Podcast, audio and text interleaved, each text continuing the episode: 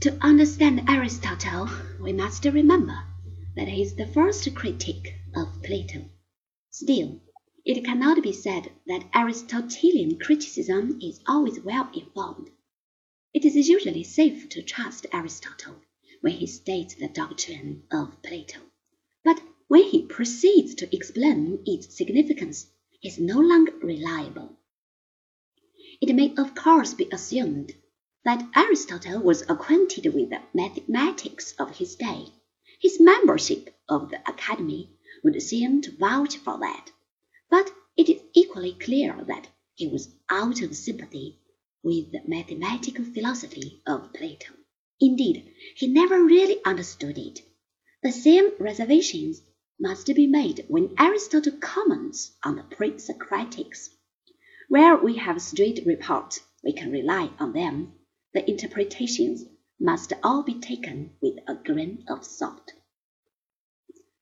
While Aristotle was a biologist of note, even if we allow for some rather peculiar lapses, his views on physics and astronomy were hopelessly muddled.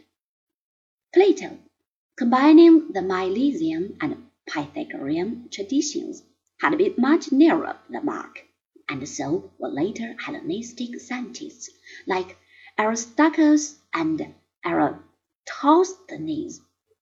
Aristotle's most famous contribution to systematic thought is probably his work in logic. Much of it is derivative from Plato, but where in Plato logic doctrines are scattered, amidst much other material, in Aristotle, they are gathered together and set out in a form in which they have continued to be taught almost unchanged until the present. Historically, Aristotle's influence has been rather obstructive, mainly because of the blind and slavish dogmatism of many of his followers. For this, of course, we cannot lay the blame on Aristotle himself. It still remains that the scientific revival of the Renaissance was a breakaway from Aristotle and a return to Plato. In his outlook, Aristotle remained a child of the classical age.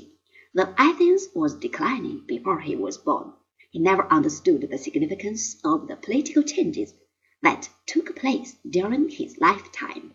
The classical period had long since reached its term.